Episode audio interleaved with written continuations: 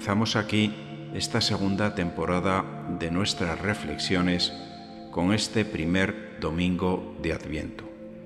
Como los ciclos de la vida, la liturgia de la Iglesia nos ayuda a poner tiempos en nuestra existencia para llevar esta lo mejor posible. Ahora, desde la parroquia de la Inmaculada de Logroño, te ofrecemos esta reflexión sobre el Adviento, que es un tiempo fuerte para hacernos fuertes y abrir el corazón a Dios que viene a buscarnos. Uno mira a su alrededor y ve demasiadas cosas que le preocupan. Es un tiempo de incertidumbre, crisis y oscuridad. El 2020 pasará y dejará sus días sembrados de víctimas, y no me refiero solo a los muertos o los enfermos. Me pone el corazón en un puño ver tantos negocios cerrados. Detrás de esto hay familias arruinadas y trabajadores en paro. Son familias que se sumarán a vivir de un subsidio o a hacer colas en las instituciones caritativas para que les den alimentos. Podría seguir enumerando males y desgracias de este año horrible, pero quiero hacerlo desde el salmo que hoy nos ofrece la Iglesia, el Salmo 79, cuyo estribillo dice así, Dios, restauranos, que brille tu rostro y nos salve. Es un texto muy propicio para la oración de ahora. Surgió como un grito desgarrador por una desgracia ocurrida a Israel. Fue algo terrible, como este virus que nos tiene a todos desconcertados en un tiempo de devastación, de ruina, de lamento y de desgracia. Dios permitió comer este pan de lágrimas a los suyos para que se humillasen, porque estos sentimientos también forman parte de la vida y superarlos nos hace más fuertes. Es inútil pedir a nuestros gobernantes de ahora sensatez, humildad, honestidad, dirección o acierto. Ellos no te van a salvar. Están preocupados de conservar su poder, viven para lo suyo. Mírate tú, contempla tu corazón, ofréceselo a Dios, esta es la clave. Ponte de rodillas debajo de aquel que puede salvarte grita a Dios, mírame y devuélveme la paz, haz brillar tu rostro sobre mí y añade, y sálvanos a todos de este horror.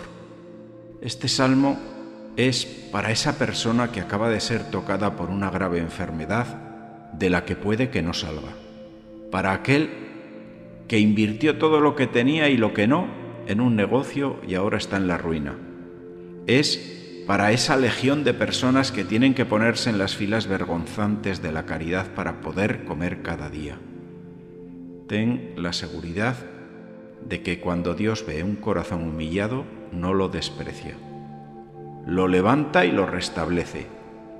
Pero es necesaria la pequeñez aceptada para que se dé la misericordia de Dios y se manifieste su gloria. La pregunta es, si tú has elegido abrir la puerta de tu corazón a Dios. Confía en Dios y te dará aquello que necesitas. Tus emociones y tu razón te descentran, pero Él te dice, yo estoy contigo, no tengas miedo, no estás solo. Quiero darte un corazón nuevo, una vida nueva, un espíritu nuevo. Deja que yo sea tu Dios. He visto un cuadro que representa muy bien este adviento del 2020. Os invito a todos a contemplarlo y reflexionar sobre este momento de nuestras vidas.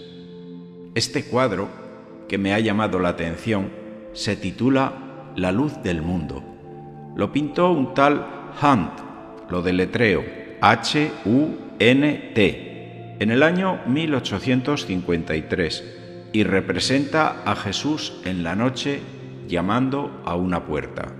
Dicen que este artista pintó este lienzo solamente por las noches, iluminado tan solo por una lámpara de aceite.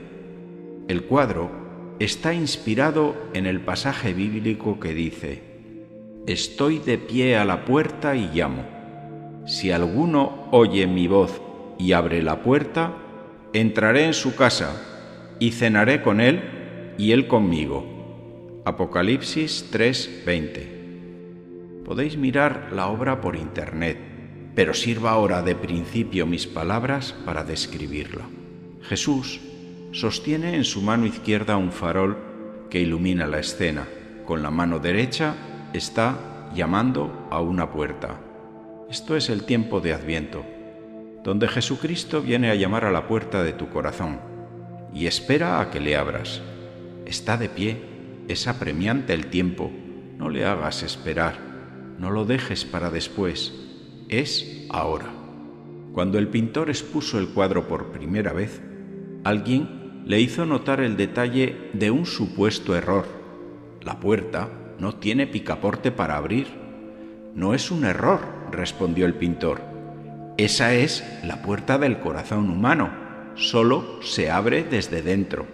Jesús, en este cuadro, viene vestido de rey, con una túnica blanca, una capa roja y lleva una corona sobre su cabeza resplandeciente con una aureola luminosa.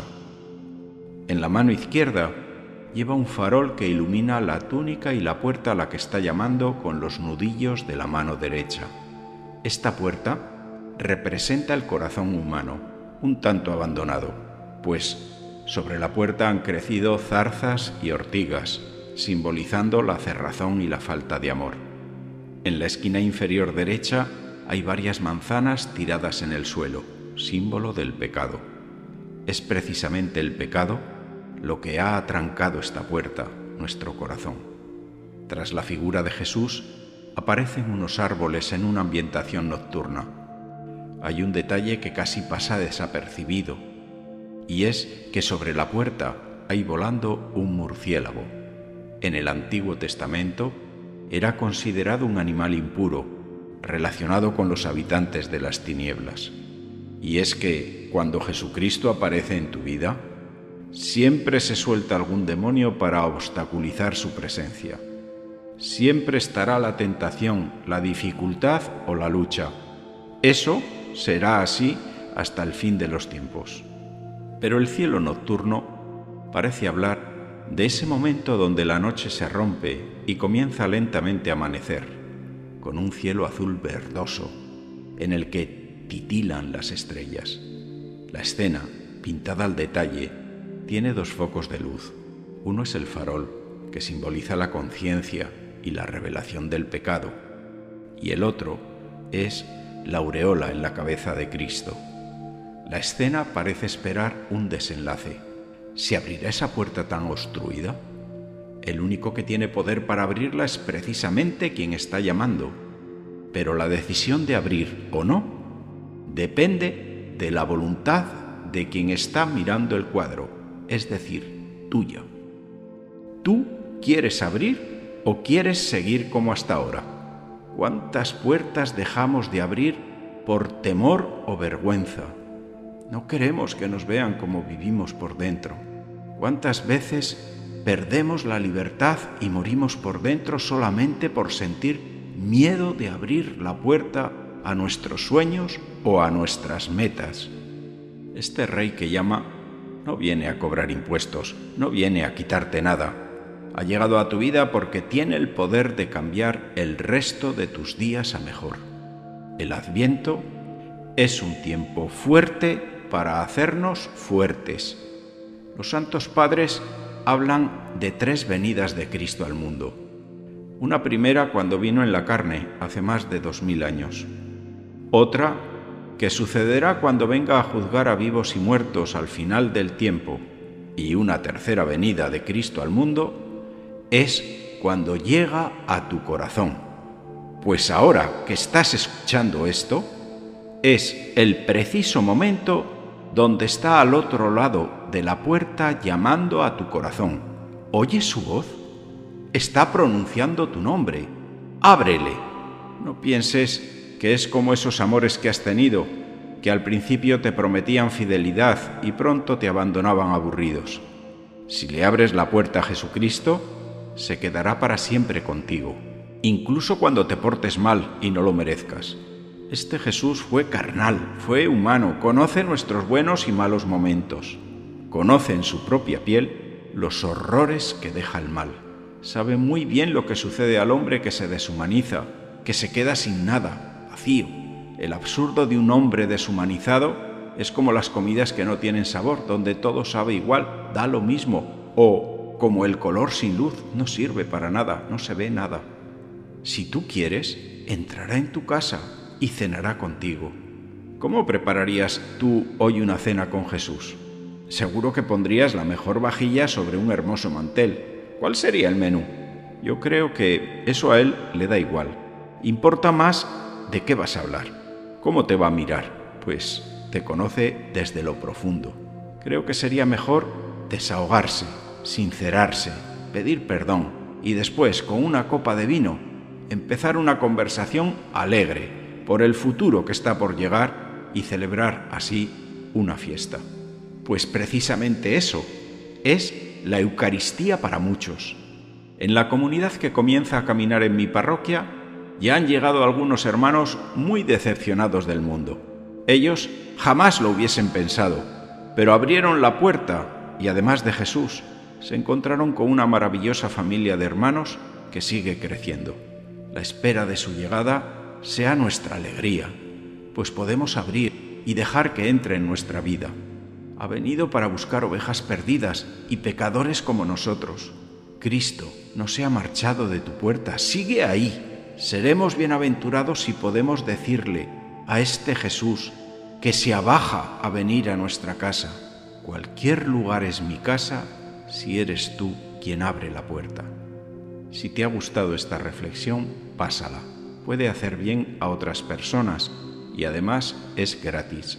Recuerda que puedes encontrar esta y otras reflexiones en las principales plataformas como Spotify, Apple o Google Podcast con el nombre de Reflexiones de un cura de pueblo.